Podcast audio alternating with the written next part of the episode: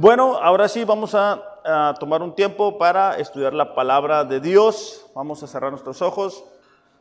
Padre, gracias por esta mañana, gracias por este hermoso clima. Y te pedimos, Señor, que tú hables a cada uno de nosotros. Conoces las circunstancias que estamos enfrentando y lo que necesitamos para seguir adelante. Este año queremos vivir de una manera sabia, Señor, tanto hombres como mujeres, tanto grandes como jóvenes. Necesitamos aprender de tus principios para alcanzar el plan y el propósito que tú tienes para nosotros. Ayúdanos en esta mañana a aprender juntos en el nombre de Jesús. Amén. Bueno, el día de hoy estamos terminando con nuestra serie Guiados por Dios. Y hemos dicho que la palabra guiar significa que es ir delante de alguien o junto a él para indicarle el camino a seguir o para conducirlo hacia un lugar determinado. Lo voy a repetir. Guiar es ir delante de alguien o junto a él para indicarle el camino a seguir. Hemos estado diciendo que Dios quiere guiar nuestras vidas y parte de vivir con sabiduría es permitir que Dios nos guíe, no ser guiados por nuestras emociones, no ser guiados por nuestro pasado, no ser guiados por nuestras heridas, no ser guiados por el compadre que no conoce a Dios o por el vecino que no conoce a Dios, sino ser guiados por la palabra de Dios. Entonces, eh, parte de guiar es dirigir u orientar a una persona mediante consejos y enseñanzas. Y eso es lo que Dios quiere hacer con cada uno de nosotros.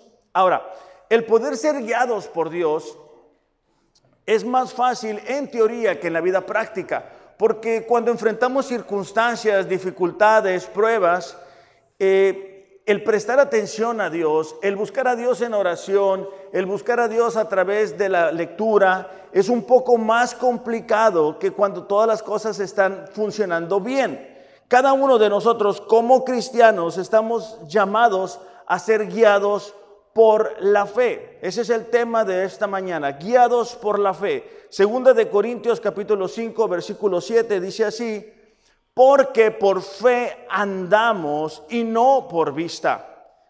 Cada uno de nosotros como cristianos debe de hacer a un lado las circunstancias, las emociones, una vez más los malos consejos y permitir que Dios nos guíe. Porque cuando no avanzamos por fe, lo que surge en nuestro corazón es confusión.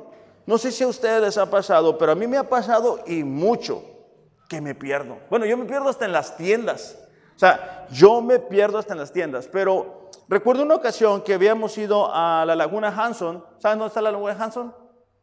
¿No? ¿No, sabes dónde está la Laguna? Eh, la Laguna Hanson está allá. No, está como por el hongo, ¿no? O sea, en la salada, más o menos por ahí. Si me invitan unos tacos al final, los llevo. ¿Ok? Pero bueno, el punto no es dónde está la Laguna Hanson.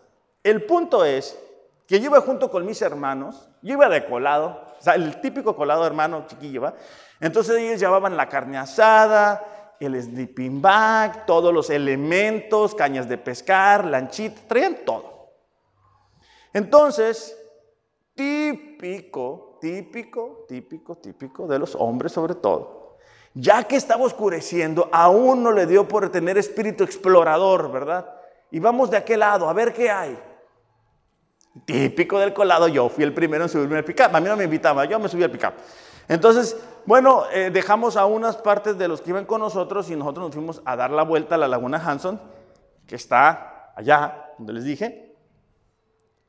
Y bueno, empezamos de repente como que, este lugar ya lo vimos, ¿no? Y de repente, este lugar ya lo vimos. Estábamos dando vueltas al mismo lugar. Y lo peor es que ya no encontramos el camino de regreso. Entonces las risas, las bromas, los chistes comenzaron a pasar por caras largas, caras de nervios, caras de cómo le vamos a hacer para encontrar el camino de regreso. Caras de que, ¿sabes qué? No, no estamos avanzando, estamos donde mismo. Y ya te dije, ya empiezan como las molestias, ¿no? te dije que le dieras por allá, pero ¿para qué quisiste venir? No, pues tú te... Bueno, gracias a Dios, uno de mis hermanos se le prendió el foco y se ubicó donde era y regresamos a donde teníamos que estar. Pero lo doy como anécdota porque cuando nosotros no tenemos fe en Dios, Cuando nosotros no creemos en las promesas de Dios, cuando nosotros no permitimos que Dios nos guíe a través de la fe, lo que surge en nosotros es confusión. Dejamos que las eh, circunstancias nos ahoguen, dejamos que las circunstancias nublen nuestra vista. Y es a través de las pruebas y las dificultades que realmente podemos conocer a Dios. Es cuando las circunstancias se salen de nuestro control que podemos confiar en que Dios nos va a guiar. Pero cuando está en nuestras manos, cuando está en nuestra capacidad hacer lo que podemos hacer, muchas veces no permitimos que Dios nos guíe. Somos guiando nosotros nuestra vida, somos nosotros tomando decisiones y simplemente le decimos a Dios, bendíceme. No es el plan de Dios para nosotros. El plan de Dios para nosotros es que Él vaya adelante. Lo decíamos hace dos y tres semanas atrás. El pueblo de Israel estaba siendo guiado por la nube que iba delante de ellos y les iba conduciendo a través del desierto. De la misma manera, Dios quiere guiarnos a cada uno de nosotros. Hebreos 12:2, lo buscamos por favor los que traemos Biblia física. Hebreos capítulo 12, versículo 2. No se me distraigan con la música que tenemos de fondo, eso es para que ustedes prueben su fe y, que su, su enfoque está acá, ¿ok? Hebreos capítulo 12, versículo 2, me gritan ya cuando lo hayan encontrado. Ya, dice así, puestos los ojos en Jesús. Los primeros 11 capítulos, perdón, el, el capítulo número 11 de Hebreos, el escritor está mostrando todas aquellas personas que fueron guiadas a través de la fe. Todas aquellas personas que enfrentaron dificultades, pruebas, momentos complicados, momentos difíciles, pero que se animaron y creyeron en Dios y éste les guió a través de sus vidas. En el capítulo 12 comienza diciendo, ¿verdad? Despójense de todo aquello que les estorbe y corran con paciencia la carrera de la fe. Pero ¿cómo corremos la carrera de la fe? El versículo 2 es donde nosotros estamos tomando el texto y dice, puesto los ojos en Jesús, el autor y consumador de la fe Tan pronto tú y yo despegamos nuestros ojos de Jesús, comenzamos a distraernos, comenzamos a salirnos del camino, comenzamos a tomar malas decisiones, comenzamos a dejar la guía de Dios y tomamos nuestra propia guía. Ahorita en la mañana me acaba de pasar, este, no sé qué me sucedió, yo comúnmente soy muy bueno para manejar, pero eh, Martín me hizo favor de, de un lugar enfrente y yo no sé cómo le hice, pero me, metí mal, o sea, no sé, no sé, me metí mal, chueco así. Entonces ya le dije a Martín, Martín, bien, no, me dijo Martín, así te quedaste chueco, me dijo, vuélvete a salir. Entonces en eso me hablan por teléfono, tomo la llamada, no, tu llamada, otra llamada, y yo no escuchaba porque se conectó al, carro y no, no escuchaba y yo sabía que era algo importante. Entonces yo por estar contestando la llamada, casi me vuelan la parte de enfrente del carro. Y eso que estaba casi, o sea, parado mi carro. Pero eso lo doy como un ejemplo, porque cuando tú y yo despegamos nuestros ojos de Jesús y comenzamos a ponerlo en las circunstancias, comenzamos a ponerlo en lo físico, no, no podemos ser guiados por Dios. Necesitamos concentrarnos, enfocarnos en quién es Dios y en lo que Él tiene para cada uno de nosotros. Ahora, tú tienes que hacer esta, eh, hacer esta pregunta, o este par de preguntas. ¿En dónde estoy? O sea, yo sé que estás en la ciudad de Rosarito. Bueno, para uno todavía está en Mexicali, ¿verdad? Uno de los hijos de Ventura dijo que está en Mexicali, pero para el resto de nosotros estamos en Rosarito. Pero yo me refiero espiritualmente. Espiritualmente, ¿dónde estamos? Como hombres, ¿en dónde estamos? Como matrimonios, ¿en dónde estamos? Como mujeres, ¿en dónde están? Como jóvenes, ¿en dónde están? Y sobre todo hacia dónde quieren ir. A mí me sucedía con gran frecuencia, ya ahorita no, bueno, no tanto, este, que cuando íbamos a Tijuana, el GPS me, jugaba una broma. Y, no era muy chistosa la broma porque yo, a mí, a mí no me gusta ir a Tijuana, para empezar. Y para terminar, me da pavor cruzar Estados Unidos porque yo no soy bienvenido en ese país, ¿verdad? Entonces de repente Mariel ponía en, su celular el, GPS, ¿no? Y que dale para la derecha, y dale para la izquierda, y dale para acá. Pero de repente como que, no sé, o sea, jugaba con nosotros ese GPS y de repente llegamos a, una calle y, y, pues no había para dónde. Entonces se ponía bien suave la conversación porque yo le decía, Mariel, o sea, ¿para dónde vamos? Welcome to USA. Decía así, ay, nanita, yo no quiero ir para allá. Pero bueno, eso es porque no sabía hacia dónde iba. Pero como cristianos, también eso nos puede llegar a suceder, que estamos sobreviviendo, que estamos viviendo cada día nada más. O sea, ahorita con la cuestión de la pandemia, algunos de nosotros hemos adoptado hábitos muy malos de levantarnos tarde, de no ser disciplinados, de no cuidar lo que estamos haciendo durante el día. Entonces, como cristianos necesitamos saber, hey, ¿dónde estoy? Yo estoy aquí, eh, eh, espiritualmente hablando. ¿Hacia dónde quiero ir? ¿Qué es lo que yo quiero para mi vida? ¿Qué es lo que Dios quiere para mi vida?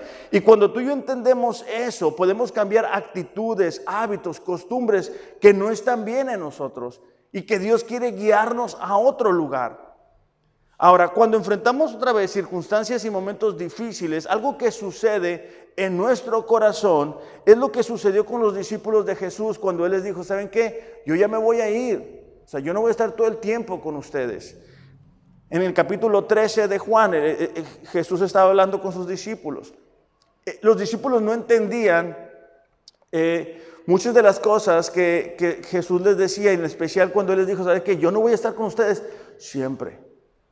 Yo no voy a estar con ustedes todo el tiempo. Y lo mismo sucede con nosotros cuando enfrentamos pruebas, porque teníamos una idea predeterminada de cómo iban a ser las cosas, cómo iba a ser nuestra vida, pero de repente nos encontramos ante una circunstancia que no estábamos esperando, una prueba que no hubiéramos querido que enfrentar. Juan capítulo 14, versículo 1 dice así, para los que traemos Biblia, Juan capítulo 14, versículo 1 de la nueva traducción viviente dice, no dejen que el corazón se les llene de angustia. Confíen en Dios y confíen también en mí. Cuando tú y yo dejamos que la angustia, el nerviosismo, la ansiedad nos inunde, perdemos la visión. Cuando dejamos que el miedo, ¿verdad? De, ay, ¿qué va a pasar? Nos inunde, perdemos la posibilidad de ser guiados por Dios a través de la fe. Somos guiados, perdón, somos llamados a andar por fe, no por vista, no por lo que ven nuestros ojos, sino en plena confianza de que Dios está en control. Si no les va a pasar lo que me pasó a mí junto con mis hermanos, ¿verdad? Que estábamos dando vueltas a donde mismo. Y eso es lo que le pasó al pueblo de Israel. Vamos a leer juntos en Deuteronomio capítulo 1, versículos 2 y 3. Acabamos de leerlo en la Biblia en un año, aquellos que lo estamos haciendo, ¿verdad? Deuteronomio capítulo 1, versículos 2 y 3. Dice así, el viaje desde Oreb hasta Cades Barnea podría haber durado solo 11 días, 11 días, tomando el camino por el monte Seir. Versículo 3.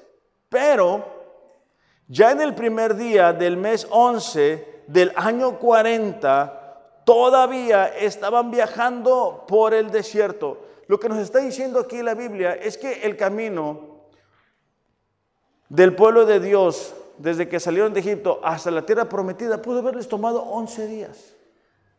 Pero les tomó 40 años.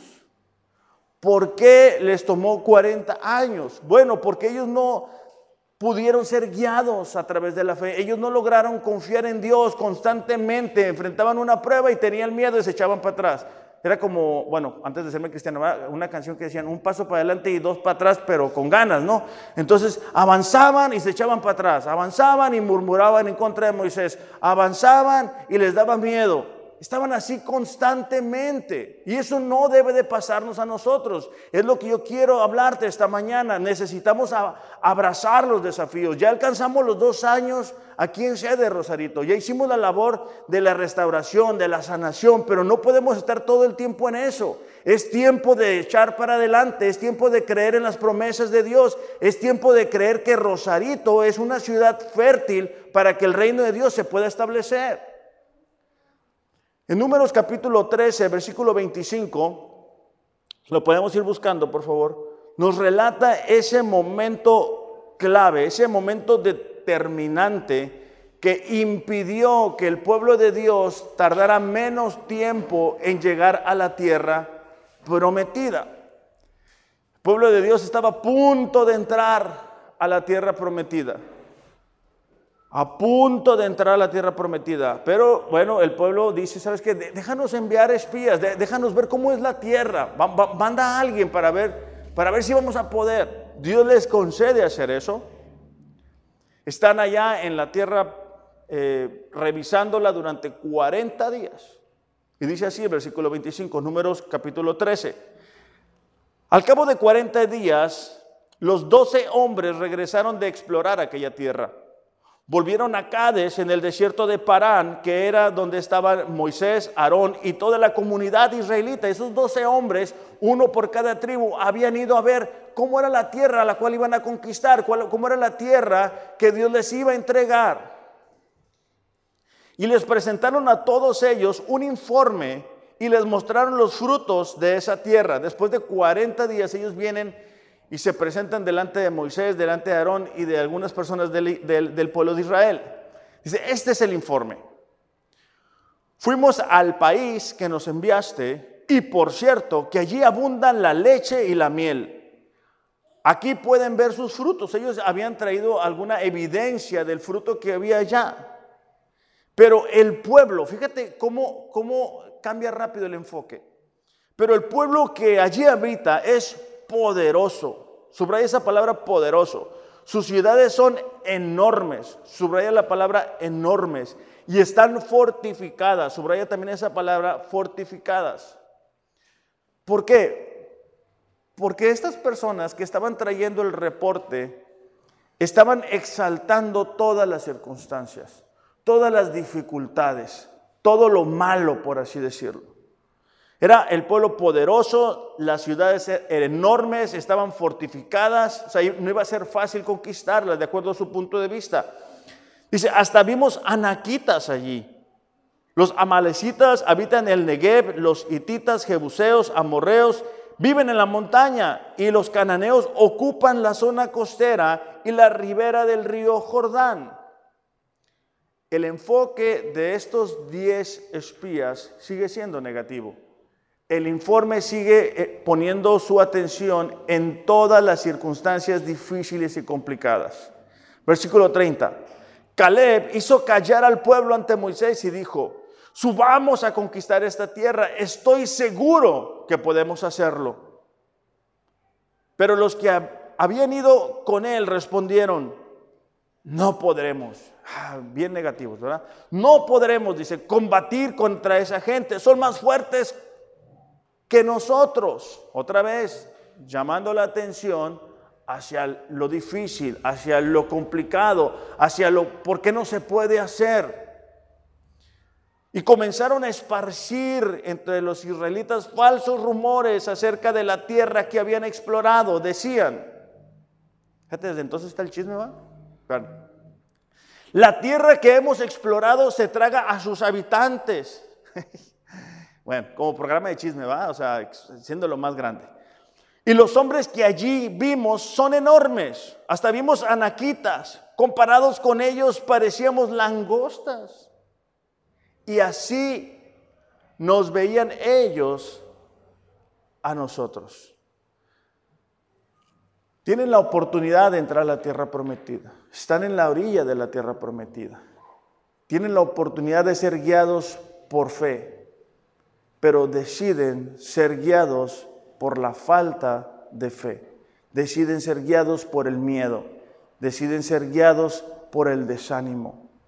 Y nos damos cuenta que en la tierra, mientras estemos aquí, va a haber más gente negativa que gente creyendo y confiando en las promesas de Dios. Ahora, hay dos, consecuencias de no ser guiados por fe. La primera de ellas es que no abrazamos los desafíos.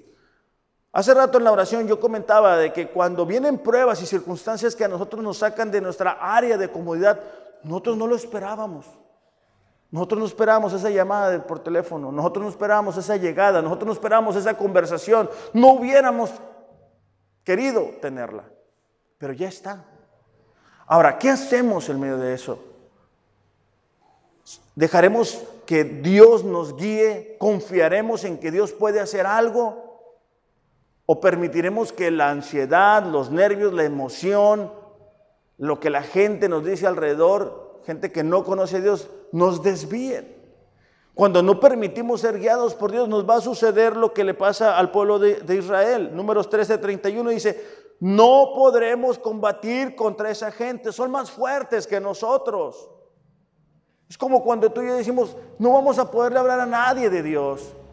La iglesia todo el tiempo va a ser pequeña. No tiene caso. ¿Para qué vamos a orar? ¿Para qué tomo un discipulado? ¿Para qué leo la Biblia? No, ¿Para qué oro? No, Dios no me escucha. ¿Cuál es la diferencia? Estamos permitiendo que los 10 espías con un informe negativo nos hundan y dejamos de confiar en lo que Dios puede hacer a través de nuestras vidas y a través de esta iglesia. El deseo de Dios es de que podamos abrazar los desafíos, que podamos creer. Si no tuviéramos pruebas, si no tuviéramos dificultades, no pudiéramos experimentar a un Dios soberano, no pudiéramos experimentar de la fidelidad de Dios, no pudiéramos ver a Dios proveyendo para nosotros de una manera sobrenatural. Si todo el tiempo estamos en la silla, ¿cómo vamos a ver lo que Dios puede hacer cuando nos paramos, levantamos nuestras manos, adoramos, oramos, buscamos su palabra, la dirección para nosotros? Entonces, cuando no confiamos en Dios, no abrazamos los desafíos, no logramos crecer, no logramos madurar, no logramos dar un ejemplo a nuestra esposa, si somos los hombres, a nuestros hijos, que ellos vean lo que hacemos cuando las cosas se ponen difíciles. Además de que no abrazamos los desafíos que nos hubieran permitido crecer y confiar en Dios y ver la fidelidad de Dios, porque una cosa es ver una historia en la Biblia y otra cosa es decir, ¿sabes qué, Señor? Así como lo hiciste con ellos, tú lo puedes hacer conmigo. Y cuando ves que eso sucede, tu fe crece. Ya pasas de ser, ah, ¿sabes qué? Yo, leí en la Biblia, hay un texto en la Biblia que yo me acuerdo que más o menos dice, no, no, no, es que Dios lo hizo conmigo.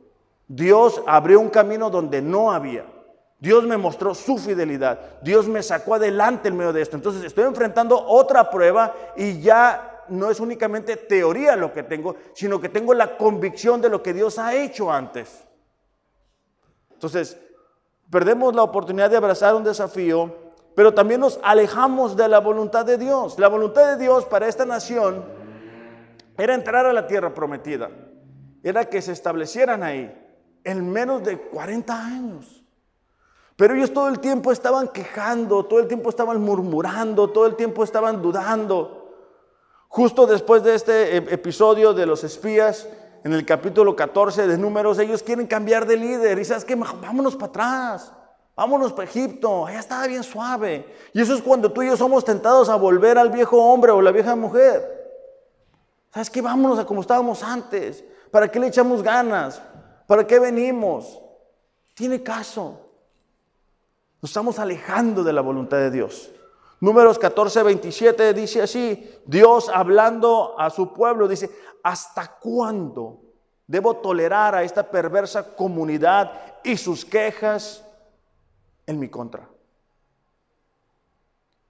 Y luego dice, sí, dice, he oído las quejas que los israelitas tienen contra mí. Cuando tú y yo nos quejamos de Dios, cuando tú y yo decimos cosas en contra de la fidelidad de Dios, Dios nos oye, Dios nos escucha. Dios nos ve cuando nos da miedo decir que somos cristianos. Dios nos ve cuando da una oportunidad para compartir de nuestra fe y nosotros mejor nos quedamos callados. Dios ve eso también. Dice, ahora dice, ahora bien, díganle lo siguiente. Tan cierto como que yo vivo, declara el Señor, haré con ustedes precisamente lo que les oí decir. Es decir, lo que ellos estaban creyendo. Todos caerán muertos en el desierto. El pueblo de Israel cada vez que enfrentaba una prueba decía, mejor vámonos para atrás, Moisés, llévanos de Egipto, ¿para qué nos trajiste para acá?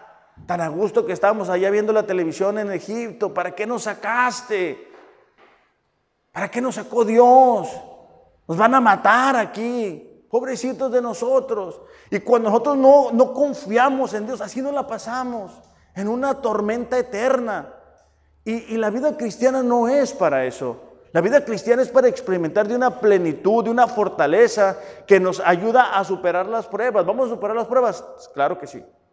Pero la diferencia es de que tenemos a Dios de nuestro lado.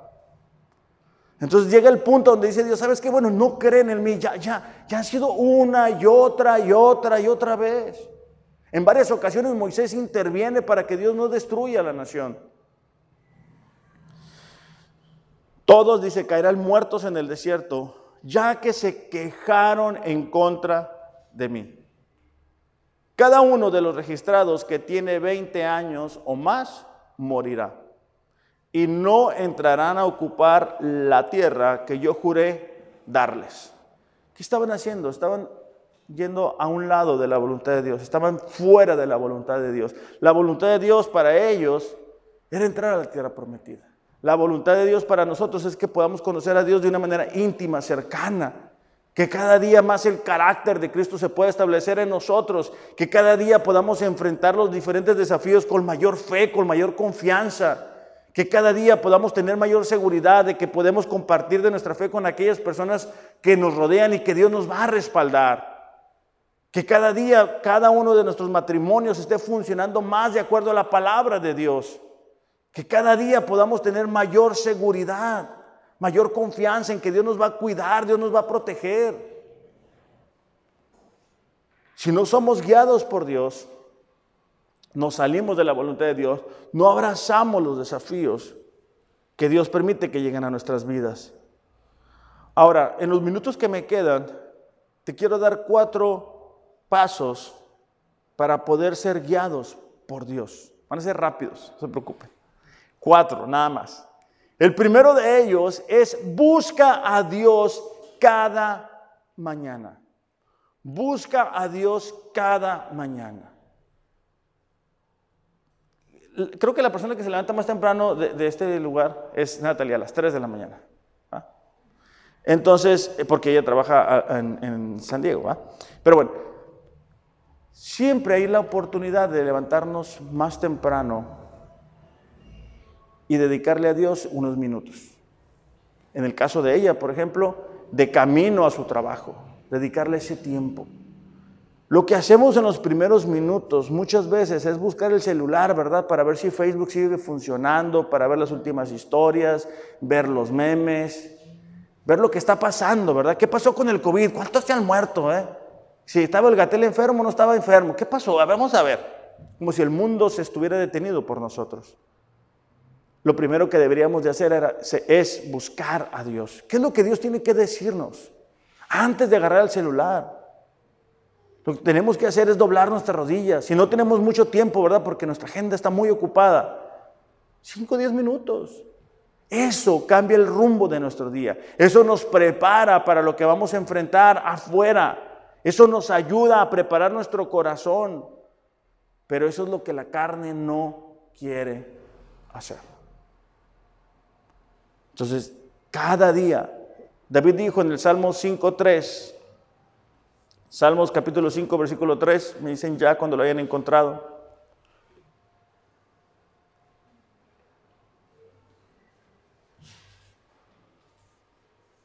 ¿Él habita? ¿Él lo está buscando? ¿Lo encuentra primero que ustedes, eh, Cris? ¿Habita?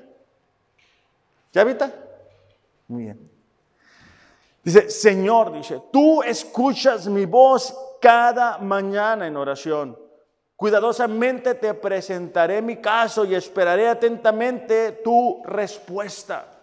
El salmista decía todos los días, antes de publicar mi estado en Facebook, ¿verdad? Antes de decirle a los miles de seguidores que tengo en Facebook lo que voy a desayunar, lo que hago, Señor, yo me presento delante de ti, te digo lo que me preocupa, te digo lo que me hace a veces perder el sueño. Te digo lo que me da miedo. Te digo lo que me gustaría hacer. Te entrego mi corazón, te entrego lo mejor que tengo antes de otras cosas. En el Salmo 63, otra vez, David, Salmo 63, dice así, Dios mío, dice, tú eres mi Dios.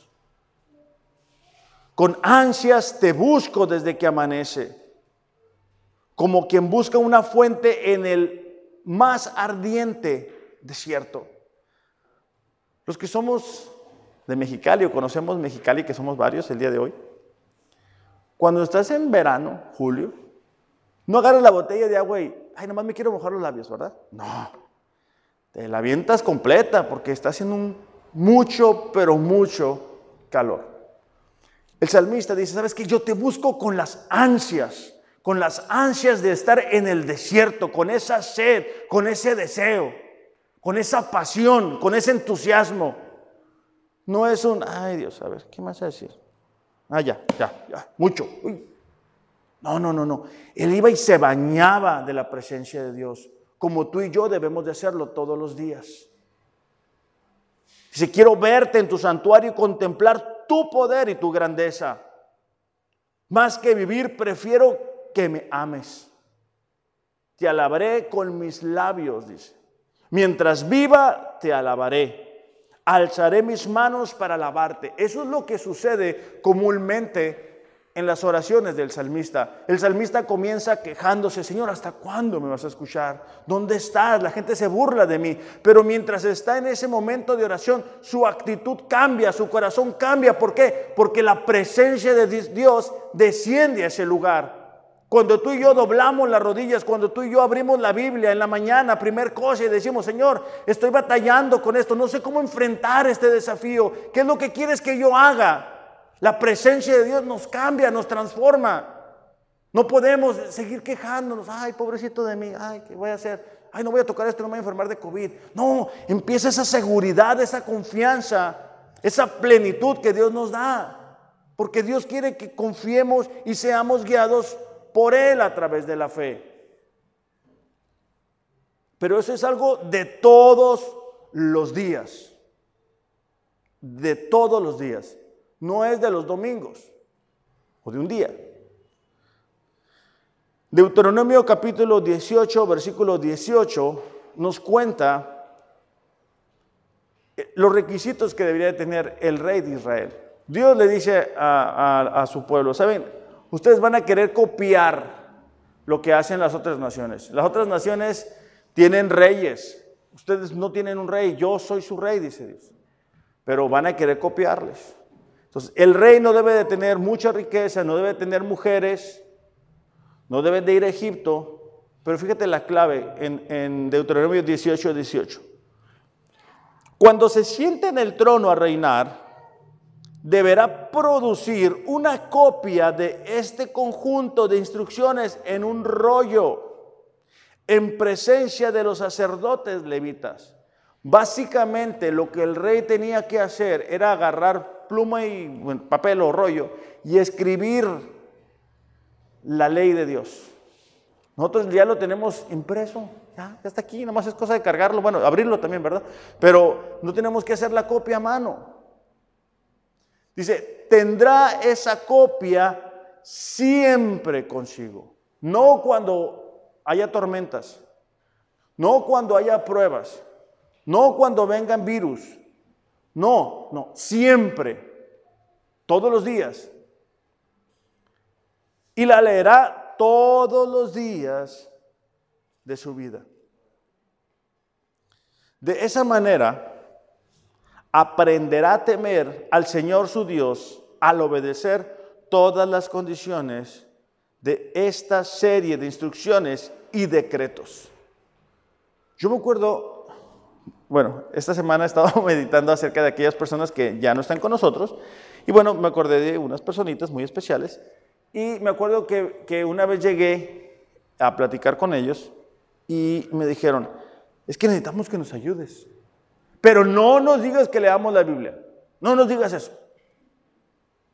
Le digo, pues entonces, ¿qué te digo?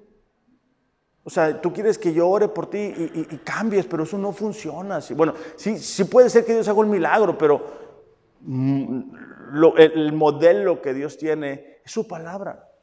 Es para alinear nuestras actitudes, que tú puedas comparar qué es lo que estamos haciendo bien con lo que no estamos haciendo bien y, que esa palabra Dios la tome y, la implante en tu corazón. No, no, no, es que es lo que yo no quiero. Es que siempre, siempre es lo mismo contigo. Siempre quieres que lea la Biblia. Pues es que no hay de otra, o sea, no hay de otro sabor. Si la lectura diaria, está hablando de los beneficios, impedirá que se vuelva orgulloso y actúe como si fuera superior al resto de sus compatriotas. Compatriotas. La palabra es espiritual y tenía el poder de llegar al corazón del rey y cuidar su corazón, como tiene el poder el día de hoy de cuidar nuestro corazón. También impedirá que se aparte de los mandatos en lo más mínimo. Será una garantía de que Él, fíjate esta parte, será una garantía de que Él y sus descendientes reinarán por muchas generaciones en Israel. Dios lo que quería era tomar un linaje, establecerlo como rey, que ese rey produjera una copia, todos los días la leyera, cuidara su corazón, fuera obediente a Dios y sus hijos copiaran el estilo y continuaran con ese reinado. Lo que terminó sucediendo es que Saúl no fue obediente, lo veíamos la semana pasada, no supo esperar y perdió el reinado. Bueno, lo mismo sucede en nuestros tiempos. Cuando nosotros no somos obedientes, cuando nosotros no leemos la palabra, no únicamente afectamos nuestra calidad de vida, sino la calidad de vida de nuestros hijos, de los que están abajo de nosotros. Entonces, el primer paso es buscar a Dios cada mañana, darle la prioridad a Dios en nuestro día. Número dos, medita en sus promesas durante el día. Medita en sus promesas durante el día. Meditar es pensar, considerar en un asunto con atención y detenimiento para estudiarlo, comprenderlo bien. Es cuando estamos piense, piense, piense en algo. ¿Y por qué esto? ¿Por qué me dijo lo otro? O como cuando, bueno, los que estamos casados todavía estamos enamorados, ¿verdad que sí? Nos la pasamos pensando en nuestra esposa. ¿ah? Todo el día. ¿Y, por qué amaneció tan hermosa? ¿ah? Qué bonitos ojos. Estás pensando. Bueno, lo mismo es en la palabra de Dios. Porque, porque eso evita estarnos llenando de nerviosismo. Eso evita estarnos llenando de preocupaciones. Eso evita estar en chismes. Eso evita que andemos quejándonos de Dios. ¿Por qué? Porque estamos llenándonos de la palabra. Hay personas, ¿verdad?, que de lo único que hablaron el año pasado es del COVID. Fue el tema de conversación. Y bueno, es una realidad, pero no nuestra realidad. O sea, la realidad es de que Dios está en control y debemos de buscar cuidar nuestra mente. Porque ahorita fue eso, después va a venir otras cosas y necesitamos aprender a meditar en la palabra de Dios. Salmo 119, 95, por favor. Salmo 119, 95. Dice, aunque los malvados se escondan por el camino para matarme, con calma, con calma, mantendré mi mente puesta en tus leyes. El salmista está diciendo, hay gente que quiere matarme, hay gente que quiere quitarme la vida, pero yo, con calma, dejaré que Dios me guíe. Voy a mantener mi mente puesta en tus leyes. Cuando Josué va a tomar la tierra prometida, no lo busquen porque no, no, bueno, no, está en Josué 1.8, este, Dios le dice, ¿sabes qué? Nunca se apartará de tu boca este libro de la ley, sino que de día y de noche meditarás en él, para que guardes y hagas conforme en él está escrito. Él no le dio una estrategia militar. Le dijo, ¿sabes qué? Tienes que cuidar tu mente porque vas a ver circunstancias, vas a ver enemigos, vas a ver dificultades, vas a ver pruebas. Y sabemos que la batalla está en nuestra mente. necesitamos aprender esta disciplina espiritual. ¿Sabes qué? Leo la Biblia en la mañana y, trato de memorizarme algún pasaje. Va a ser difícil al principio, pero es un ejercicio que hacemos todos los días hasta que nuestra mente se acostumbre. Si no, fíjate, a mí me, pasó, tengo que confesar esto. Eh, pues volví al gimnasio, ¿no? Aunque no parezca, volví al gimnasio. Pero yo tengo un, defecto, bueno, tengo muchos, pero uno de ellos es que esta parte no está cerrada, o sea, está abierta. Entonces, si yo me pongo un audífono de esos chiquitos, ¡pum!, se sale volando. Entonces, a veces me da flojera porque me lo pongo y ¡pum!, sale volando. Como yo corro en la caminadora a velocidades, uff, impresionante. Ah, pues a Aventura le ha tocado verme, este, no, o sea, casi casi les quemo las caminadoras, ¿no? Rápido. Bueno, total, a veces no me gusta. Pero, ay, híjole, eh, pues poner una música muy, ¿cómo dicen? Explícita, ¿verdad? Y tengo que reconocer que de repente ya estaba con esa letra yo en mi cabeza, porque la estaba escuche y escuche y escuche, y la ponen bien recio, ¿no? O sea, así como está la música ahorita. No, más, más recio, creo. Entonces, bueno, pues ni modo, ya me pongo el audífono, me pongo un tape, ¿no? Para que no se me caiga. ¿Por qué? Porque tenemos que cuidar nuestra mente. Porque cuando no lo hacemos, cuando nos exponemos a música, cuando nos exponemos a series, cuando nos exponemos a pláticas, a conversaciones que no edifican nuestra fe, por eso es que yo soy bien insistente, cuidemos eso, cuidemos las pláticas que tenemos, nos afectan. Filipenses 4.8 dice, en fin, hermanos, Pablo está hablando a, los filipenses, piensen en, en todo lo que es verdadero, noble, correcto, puro, hermoso, admirable. También piensen en lo que tiene alguna virtud, en lo que es digno de reconocimiento. Fíjate la siguiente parte. Mantengan su mente ocupada en eso. La gente tiene miedo, tiene ansiedad, porque no tiene puesta la mente en la palabra de Dios. ¿Hay pruebas? Sí, sí hay pruebas. ¿Hay dificultades? Sí, sí hay dificultades. Hay cosas que no quisiéramos, sí, sí hay muchas cosas que no quisiéramos tener que enfrentar. Pero la clave es estar meditando en la palabra de Dios. Número tres, les prometo que me estoy apurando. Es confía en medio de la dificultad. Confía en su fidelidad en medio de la dificultad. Tú tienes que buscar a Dios todos los días. Tú tienes que meditar en la palabra de Dios. Pero llega un momento que estás frente a Goliat y tienes que dar esos pasos de fe. O sea, tienes que avanzar. No, no puedes esperarte a que todas las circunstancias se acomoden para entonces avanzar, porque quizá nunca avances. Llega un momento donde tú dices que esto es lo que dice la palabra de Dios, esto dicen mis emociones, yo voy a confiar en lo que dice la palabra de Dios y voy a dar un paso. Tengo que darle, tengo que avanzar.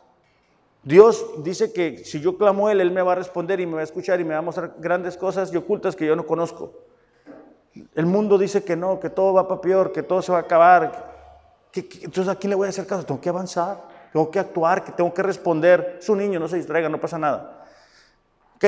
Salmos 42, 11 dice así, ¿por qué voy a inquietarme?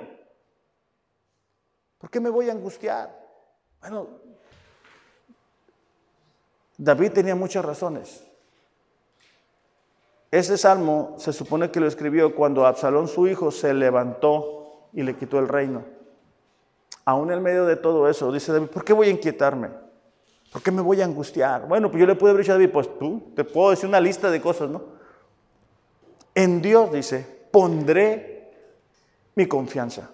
Él no dice, bueno, voy a esperar que todo se acomode para poner la confianza en Dios. Voy a esperar que todo esté funcionando bien para entonces alabarle. No, dice, en Dios pondré mi confianza y todavía le alabaré. Él es mi Dios y mi Salvador. La Biblia está llena de registros de personas que tuvieron que dar un paso de fe. Podemos encontrar en los evangelios aquella mujer que estaba enferma por flujo de sangre y dice, ¿sabes qué? Si yo toco el manto de Jesús, si yo me acerco a, Él con fe, voy a ser sana. ¿Qué estaba haciendo? Ella estaba meditando, estaba pensando y da pasos de fe y responde ante eso. Entonces es importante ¿Sabes qué? Tengo que actuar, tengo que levantarme más temprano, tengo que levantar mi, corazón en oración. soy el hombre en la casa, yo soy el líder espiritual en la casa.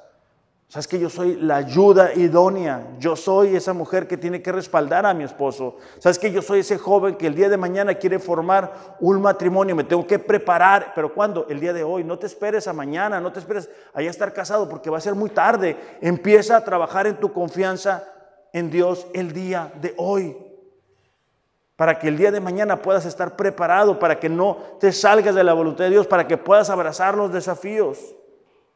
mis niños hermosos. Tiene una bendición de haber nacido en el Evangelio. Pero, aunque yo oro todos los días por él, entiendo que ellos van a tener que enfrentar pruebas para que el carácter se forme, para que su confianza en Dios crezca. Ustedes que todavía no se casan, no se esperen a estar casados. Empiecen a trabajar en su confianza en Dios ya. Empiecen a, entender por qué Dios diseñó el matrimonio como lo diseñó. Porque les está tocando un tiempo diferente al nuestro. A ustedes les está tocando una guerra declarada en contra de la palabra de Dios. Y tienen que saber qué creen y por qué lo creen. Entonces, tenemos que dar pasos de fe para ser guiados por Dios, avanzar y creer que Dios nos va a encontrar en el camino. Pero si no avanzamos, no vamos a poder ver a Dios. Y por último, cuarto paso, júntate con gente de fe. Algo que nos ha permitido aguantar estos dos años es que hemos tenido de todo, como en botica, ¿verdad? Pero cada prueba, cada traición, cada dificultad nos ha hecho más unidos, nos ha acercado más. Ustedes me han visto reír, llorar y de todo. Y eso nos ha permitido unirnos más. A mí me ha tocado ver diferentes momentos de sus vidas. Y eso nos ha permitido unirnos más. Eh, si puedes ir pasando, por favor. O bueno, no sé quién va a pasar. Eh, soy amigo de los que te honran, de todos los que observan tus preceptos. Hebreos capítulo 3, versículo 12 dice así. Hebreos 3, 12. Por lo tanto, dice, amados hermanos, cuidado. Hebreos 3, 12. Asegúrense de que ninguno de ustedes tenga un corazón maligno e incrédulo que los aleje del Dios vivo. Adviértanse unos a otros todos los días mientras dura ese hoy. Dice, ¿sabes qué? entre ustedes en la congregación tienen que cuidarse, tienen que respaldarse, tienen que ver si alguno no tiene un corazón incrédulo. Mm, con frecuencia nos ha pasado que viene alguien a la iglesia por medio de una dificultad, una prueba y una falta de trabajo y bueno, consiguen lo que les hacía falta y se alejan de Dios, ¿no? Pero antes de que se alejen de Dios, eh, repetidas ocasiones yo les digo, hey, no, no, te vayas de la iglesia, o sea, quédate aquí, o sea, esas dudas que tienes, entrégaselas a Dios para que Dios pueda tratar contigo. Pero el enemigo los convence de que es mejor darse un tiempo a solas con Dios. ¿Sabes que esa frase es muy matona, ¿va? muy de moda? Entonces, apartado, ¿verdad?, de la iglesia. Y eso lo que termina es alejándolos de Dios. Eso lo que termina es llevándolos de nuevo a Egipto. Adviértanse unos a otros todos los días mientras dura ese hoy para que ninguno sea engañado por el pecado. Es decir, el pecado nos engaña. El pecado nos dice, ah, no pasa nada. No, no, no, no, no tienes que ser tan, tan clavado en las cosas de Dios. Y se endurezca contra Dios. Cuando nosotros permitimos que el pecado esté en nuestro corazón, nuestro corazón se endurece. Entonces, son cuatro pasos, iglesia, que debemos de dar para permitir que Dios nos guíe en fe. Necesitamos buscarlo todos los días, primer cosa en la mañana. Yo te recomiendo, levántate 5 o 10 minutos antes. Después vas a quererte levantar 15 minutos antes.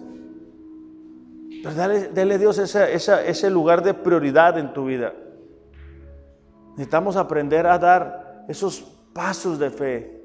Necesitamos estar meditando en la palabra de Dios y necesitamos juntarnos. Yo entiendo que para por el COVID hicimos muchas cosas por la tecnología, pero ya, ya eso ya pasó, o sea, es tiempo de volver a juntarnos, es tiempo de volver a creer en lo que Dios tiene para nosotros de manera personal, pero también como iglesia. Son dos años y hemos visto la fidelidad de Dios. Salimos, hoy nosotros salimos literal de Egipto, de allá, ¿verdad? De cuando estábamos, del barranco, y ya llegamos acá, pero, pero todavía hay muchos gigantes que tenemos que enfrentar. Y yo no puedo hacerlo solo. Yo necesito que ustedes me ayuden. Yo necesito que ustedes se levanten de su silla y vengan y me acompañen a orar. Yo necesito que ustedes me acompañen a hablarle a la gente que no conoce de Dios acerca de Dios. Yo necesito que entre ustedes, entre nosotros, nos invitemos. Hey, no te vi el grupo de hombres, ¿qué pasó? Hey, mujer, ¿por qué no has venido? Hey, ¿qué pasó? Entre todos, para poder ver así la mano de Dios. ¿Les parece? ¿O les parece? Vamos a cerrar nuestros ojos. Padre, te damos gracias por estos dos años. Tu fidelidad y tu cuidado, Señor, nos ha sorprendido una y otra vez. Estos dos años hemos enfrentado un desierto, pero también hemos experimentado de tu cuidado. Señor, pero queremos más. Queremos ver de tus bendiciones. Queremos verte tocando esta ciudad. Queremos pedirte, Señor, en esta mañana que tú apasiones nuestro corazón. Primero por ti, pero también por nuestra iglesia. Que tú nos ayudes a dar esos pasos de fe que necesitamos dar. Que todos los días podamos hacer lo que hemos leído el día de hoy. Buscarte a través de la lectura, a través de la oración. Meditar en tus promesas. Que podamos dar un paso de fe, uno nada más, Señor, cada día creer en ti, confiar en ti, en tu providencia y juntarnos entre nosotros. Es el deseo de nuestro corazón poder ser guiados por ti a través de la fe, de manera personal, pero también como iglesia. En el nombre de Jesús te lo pedimos. Amén. Iglesia, que tengan un excelente, excelente domingo. Para las personas que nos están viendo a través de las redes, muchas gracias por su apoyo, muchas gracias por su tiempo. Los amo, pero Dios les ama más. Gracias.